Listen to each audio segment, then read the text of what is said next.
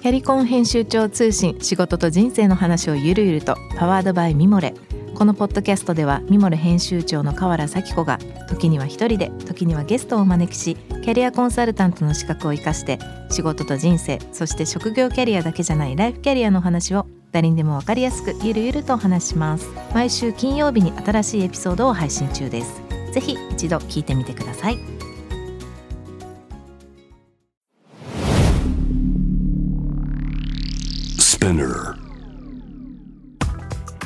こんばんは。ナビゲーター中道大輔です。Vision to the Future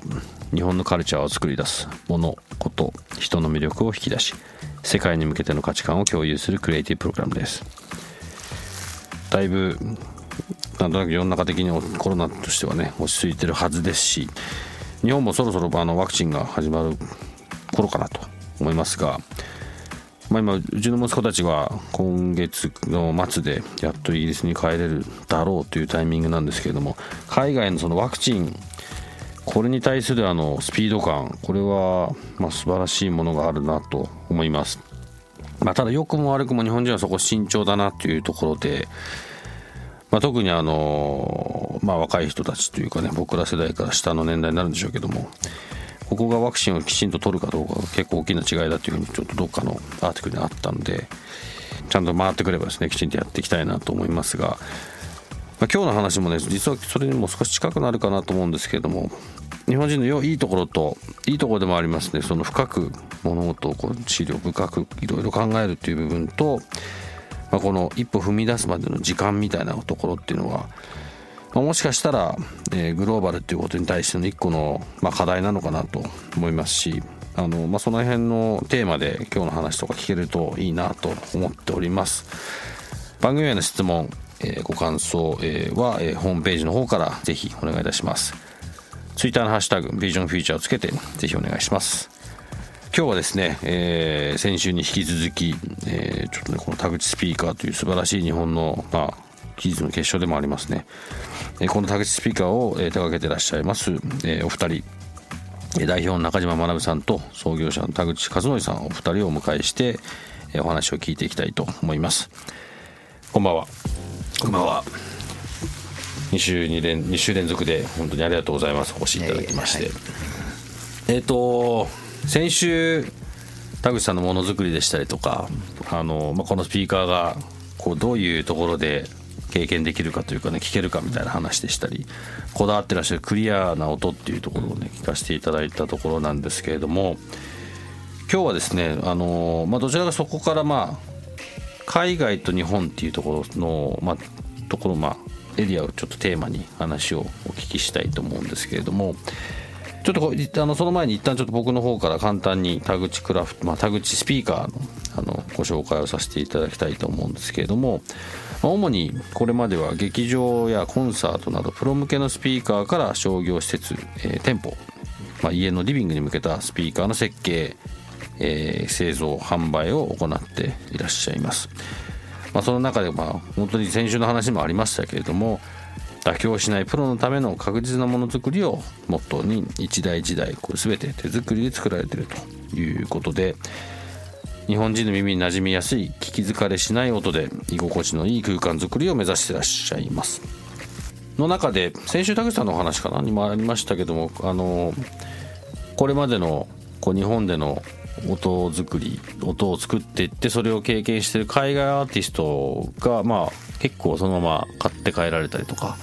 その中の口コミで広がってるということですけれども海外からのまあ、引きというか田口スピーカーっていうのはどどんな状況なんですかね？今のところ全くそういうプロモーションはやってないんでね、うん、口コミだけしかなくて、うん、本当にこの,、うん、あの去年あたりはねコロナさえなければあの海外のあの展示会に出そうかなと思ってたんですけどね、うん、ちょっと飛んじゃいましたね、はい。まあ評判は良かったですね。やっぱり素直に聞いてくれる方多いしね、はい、特に中国もいるですからね、あの大きな代理店もできるようになって今。あとホームシアターとかねその辺も行きますとね、あのやっぱり圧倒的にねこの平面派スピーカーっていうのはセリフがよく聞こえるんですね。だからあの字幕読んでる場合じゃないよって言うんだけど あのいやあの英語とか異国語ね、あれでもねあの心に刺さりますね。だからあの、まあアップリンクさんとかね、えー結構入れてるんですよ著名だからね泣き出しが早いっていうねみんなね。あの本当その気になっちゃうんですよね。ああ自分でもねそうだけど、俺英語こんなに分かんなかったなっていうのがね あの聞いてると内容が分かるのね。だからみんな泣いちゃうですね。クリエイターの方々が結構まあ使われて、こうやっぱ先週お話しあったその海外のもともとあった音楽のまあ音のまあ趣向と。日本人としての趣向の違いみたいなのがもともとはあある前提での話から、まあ、こちらを使われてる方がやっぱこうだんだんだんだんこうこっちいいねってなってくる感じなんですかねやっぱね。いいものはいいですよ、ね。和歌山のあの生のねタイが美味しかったって言ったらしびれるんじゃないですかああいうのってね。だからうちのあれ基準レベルはあのあれですね鳥肌鳥肌レベルでございます、よく言いますねいいもん、うん、いいもんなんだう。ちの音は鳥肌系の音だと。そう鳥肌立たなきゃ本物じゃないよ。って言ったらこんなにびっくりするんですよねみんなね。さっきもねちょっと話したけどあのライブのね録音されたもんなんていうのはね、あの本当にオーディエンスの声とかね、あの辺なんか非常によく聞こえるんですね、本当だから顔が見えるんじゃないかっていうぐらいのね、本当にあのそこら辺の臨場感っていうのはね、臨場感っていうのがねね。先ほどそのパイプオルガンの一番低い音、はい。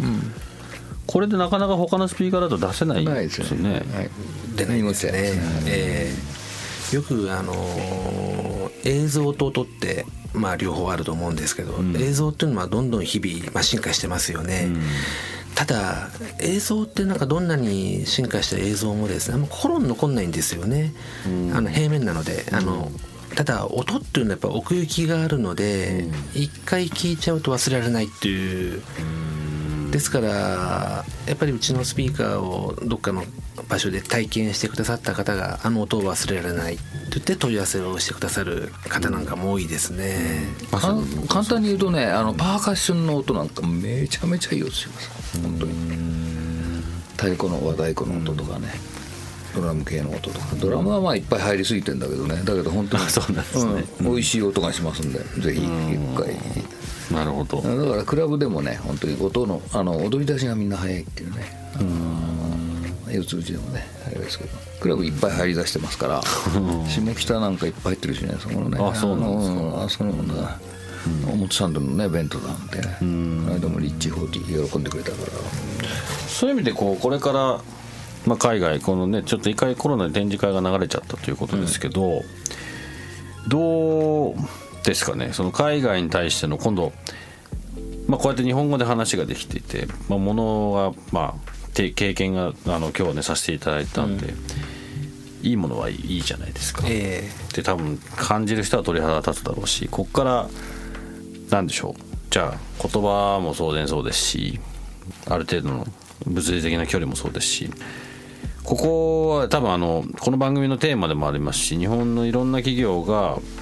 うんまあすごく難しく考えてるし、まあ、壁の一つかなっていう部分にはあのあると思うんですけども。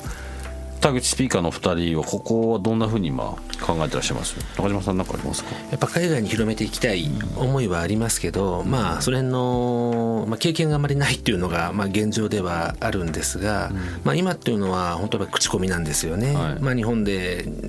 海外から来日された方がうちのスピーカーにたまたま触れる機会があって、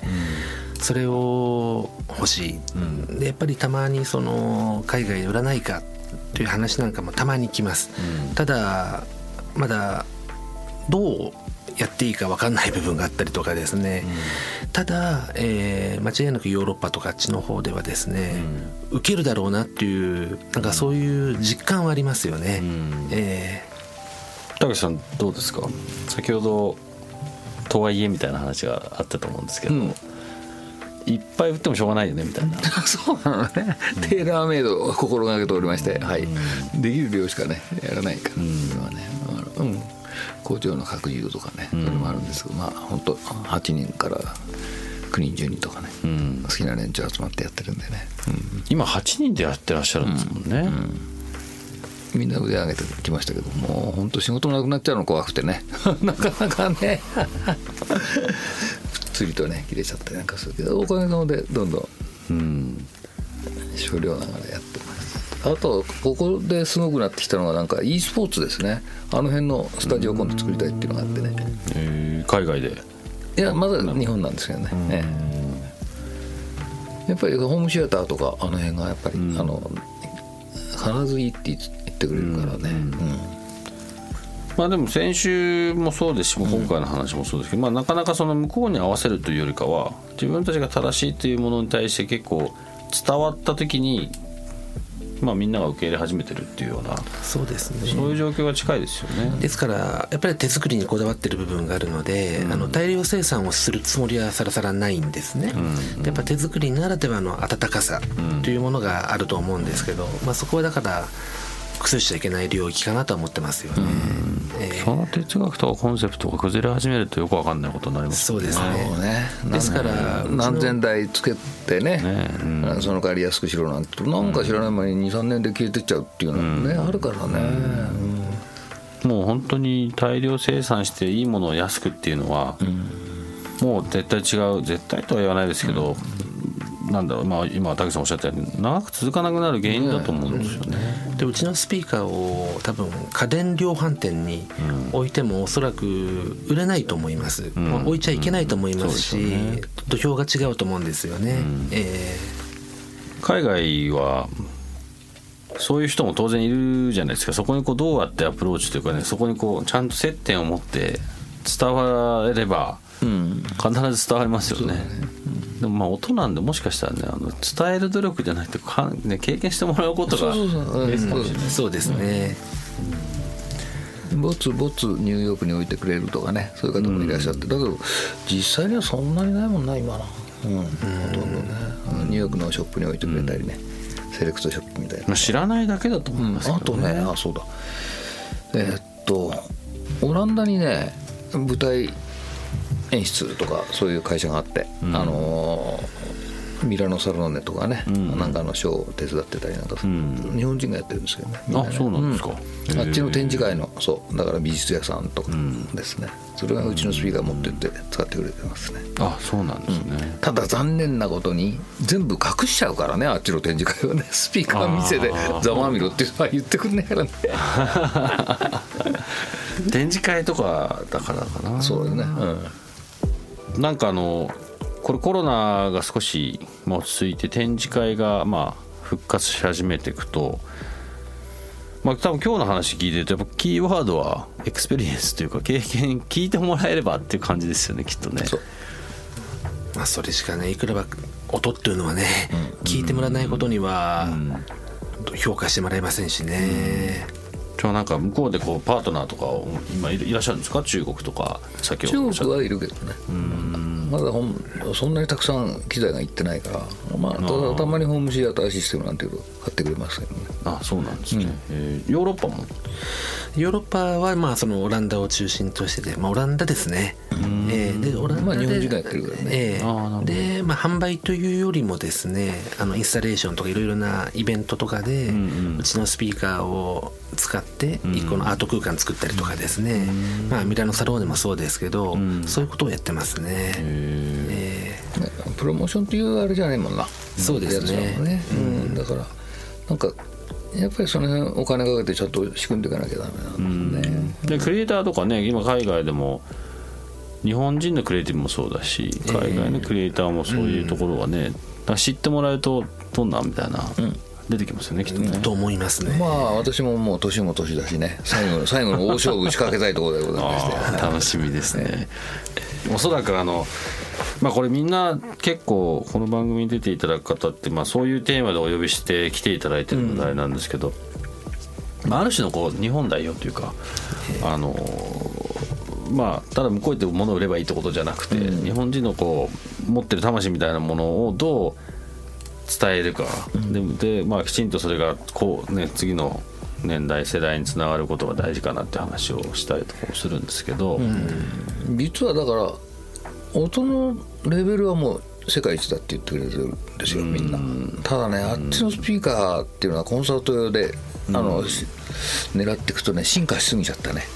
うんどういう意味ですか？やっぱりそのやっぱりローリング・ストーンズがワールドツアーやったりなんかするとそれは資金力ありますから、その機材がねよくできてんの。その釣りのシステムとかね、あ釣りのシステム、うん、あのあれ危ないですからね。あれで大規模コンサートができるようになってますしね、だからもうちょっと細かいところでそのまあある種のやっぱりサウンドクリエイターなんていうのかなやっぱり作曲家この音じゃなきゃできないようなねものを使ってくれる方とこう一緒にやって作曲もあれにして。DJ なんかがあっち行く際はちょっと日本人だってね今すごいあのセンスいい方いらっしゃる。この番組この音もうん。やってていただいてます、何度もだからこれはうちでしか音出ないっていうの。だからそのまあベントでの音を聞いてくだされば外人分かってくれるって人がすごく多くて早く持ってこいとか言われるんですけどね。あそうなんですか、だから今後だけどこのコロナでさあのぎゅうぎゅうのあのねやっぱりライブハウスっていうかね、クラブがこれからどうなっちゃうのってね気持ちいいですよ。だけどあれはまだ踊りますからイギリスなんかは。イギリスなんか聞いてたらそこに戻すまでのこうタイムプランが決まってて、あえーこのまま行くと7月とかかな、にはそこにもう目標を立てて戻すって言ってますね、でその中でやっぱそのクラブとかそういうところで人が集まれることっていうのがちゃんとオフィシャルの政府の声明出してるので、まああの市民権がありますよね。そう。いう場所で。だから今ねグランピングとか流行ってるからね子供連れてっていうのはああいうテントとかね。このだから50歳ね換気しなくていいですからねあのみんないい空気吸えばいいんで、そこでのあれは結構出演依頼はね。あ。あ最近最近来てますね。早速やるのはだからそうだな。5月にもあるし。うん。この間やったあのねあのなんだっけ千鳥町公園とかね。ああいうところでもあの、朝のコンサートが気持ちよかったですね。あの朝のライブっていうかね。あの釣り人が通りかかったりなんかして一緒に踊ってたりなんかして。あれは一番いい音だったですね。またやります。それ5月8日ぐらいにやるのかなまあ音もいろんな音があるからね、なんかそのいわゆるちょっとバンバンバンバンこうベースが響いてるような R&B とかそういうだけじゃなくてね、結構そのクラシックもそうだし、まあ、外の音なんていうテーマで言ったら本当に実はいろんなのが可能性としてもしかしたら広がるかもしれないですね。健全でねヨガと一緒にあのクラブのダンスしてたり なんかするとかねそういうのも 健康的で面白いと思うんだよね。酒飲みながらね割り物やりながらなんかああいうところで踊ってるんじゃなくてねあの朝朝焼けと同時にあの、クラブシーンずっとねあのあれだ、千鳥公園とかね、それこそでもあれですよね。木場のスタジオコースト。は、あれ全部うちの本社ですよね。はいそうですね。あの朝のもうもうもう随分行ってないですけど。朝のあのプールのあたりとかっていうのはね。そういうのあれアップロードスピーカーとかかでそうですね。自然の中でね本当だから本本物のプロだなって思う女性たちとかね、あの本気で踊ってたね。男はね酔っ払っちゃって寝てるのもいいんだけどね。女性たちはこうすげえなあんな足上がるのこれはプロだなって思うような。田口さんも一緒に踊ってたんじゃないですか。うんまあそう。そう踊るとね元気になりますからねはね、うん、いいダンスね踊れますよ。だからあのいい音出すとね、踊ってくれるねみんな。ああなるほどね、いやすごい音ですよ。あの一度うちのローロービシッとこうどんどんどんどん機材多くなっちゃうんですけども。あれで、えーソーラーで今度音出しますから。そうソーラーでね音を出すってソーラー電源いうそう。ソーラーソーラーの電源で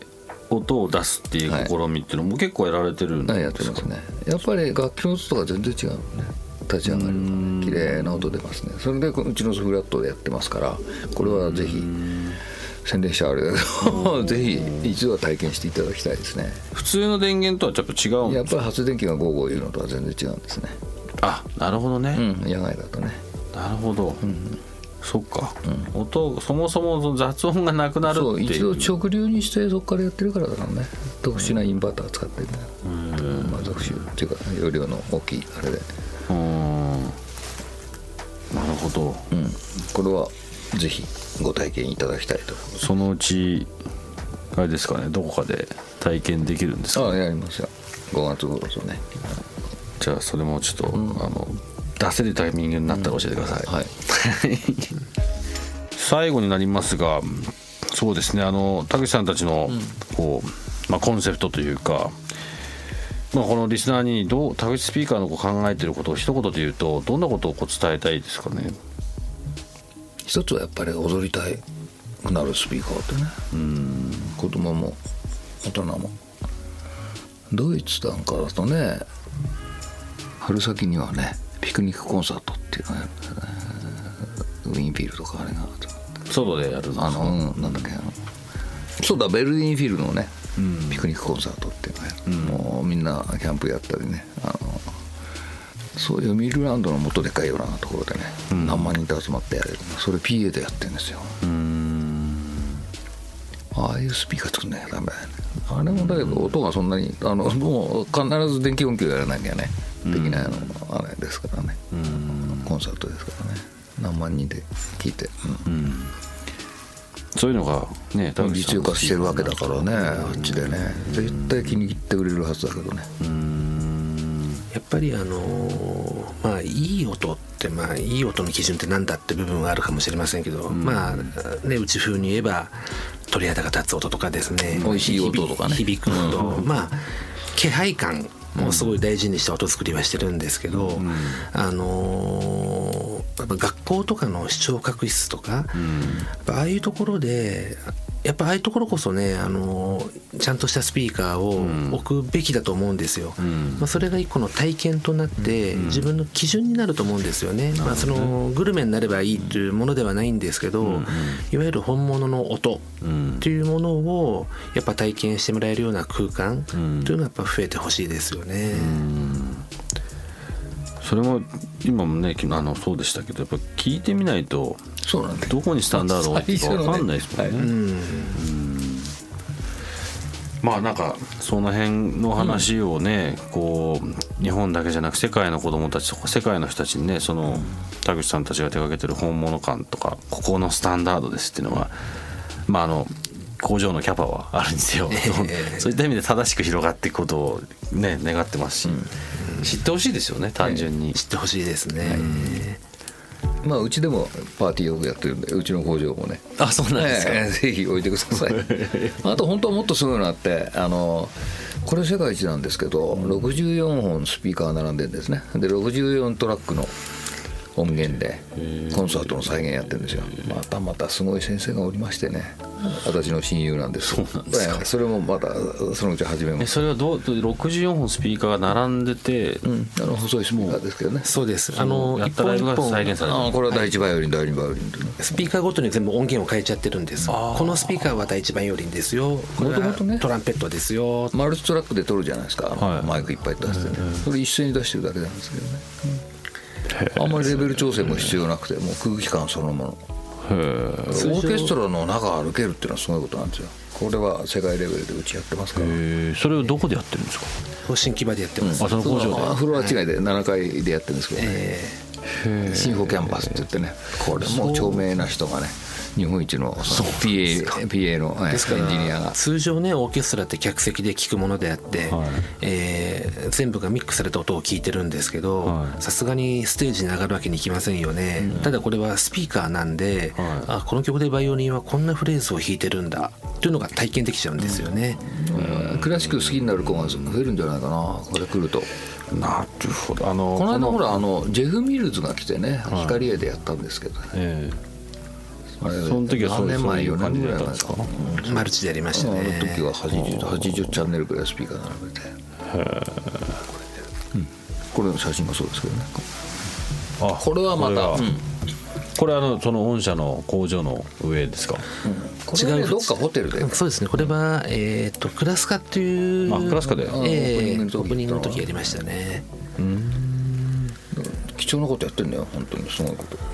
なるほど。これあのうちの番組のもう一個のまあ半分裏テーマなんですけど、まあ、この番組に出ていただいた方をいろんな形でまあつないで、まあ、僕ら自身もつながって新しいプロジェクト一緒に、ね、手掛けようねっていう話をしてるんですよ。でも結構な方々いっぱいたくさん出てもらってただまあコロナなんでまあ例えばそれをまとめてイベントなんて話も昔はしてたんですけど、できてないのでちょっと形になったらぜひねやりましょう。よ、一緒にそれであとそれと例の「プレイング・フォー・チェンジ」っていうねあのアメリカの、はい。えっ、とロサンゼルスから始まってるんですけどあの世界中にあのパソコンで持ってってあのカラオケ聴かして「スタンバイミーとかみんなもうあの弾かして、はい。それずーっとつなげてね、それをうちでだけ許可されてるんですけどそのライブやってますね。それであの一人2000円もらって、これ世界中に音楽学校作ろうっていうね。へえそれどこでやってるんですか？うちのそのそのこれのコンサートやってるところで。あそう。でマルチトラックのやつもあって。うん。だからスピーカーはだからみんな20人30人がどんどんアーティストがどんどん増えていってね。そのビデオはちゃんとあって、へえ。それやって一応2000円ほどいただいてそれで音楽学校を作ろうという動きをやってますんで。月世界中のアーテ1ィスト月1そう月1ぐらいでねあの毎日やってたんだけどもうコロナで全然集められなくてね、ただ20人ぐらいしか入れないんでそこは。スピーカーいっぱいある。か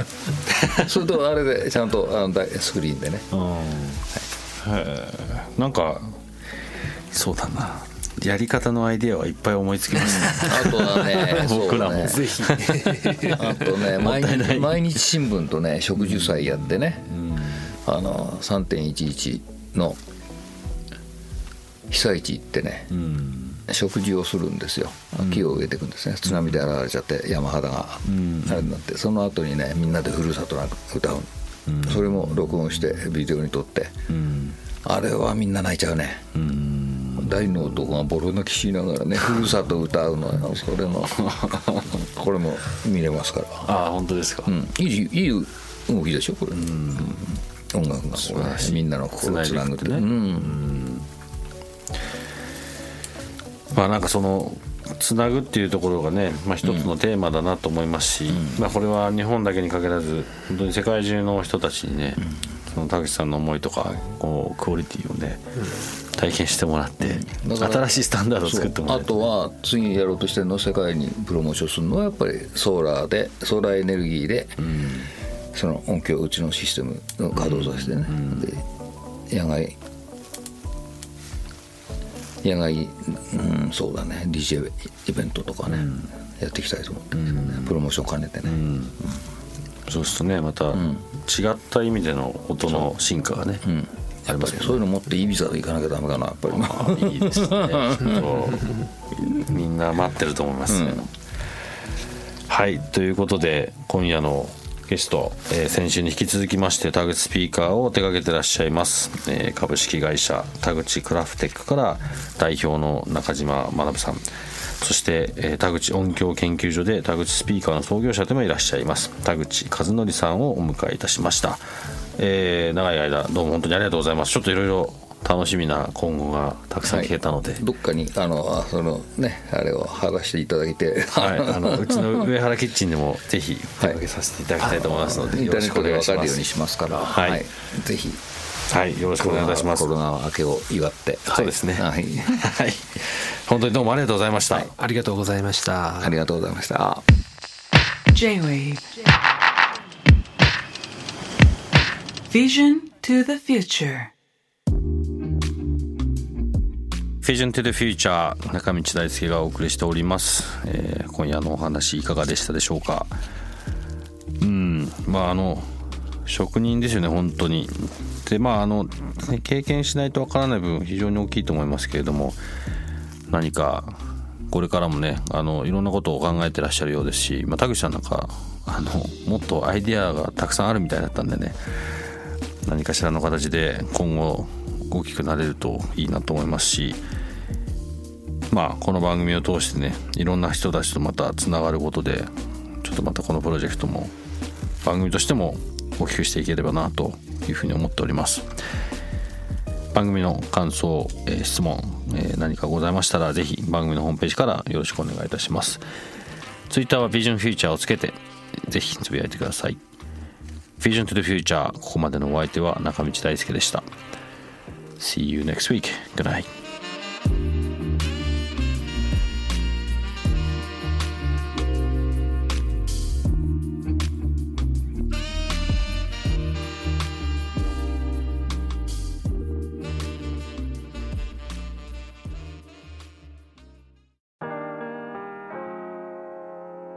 の神崎めぐみと編集者の大森洋子でお届けする雑談ポッドキャストウォンと私のお名前なんての？ふと私って誰なんだと自分がぐらついてしまうそんなあなたと毎日を楽しくするサバイバル術を一緒に考えていきます。ウォンとは毎週水曜日朝5時に配信。ぜひお聞きのプラットフォームでフォローしてください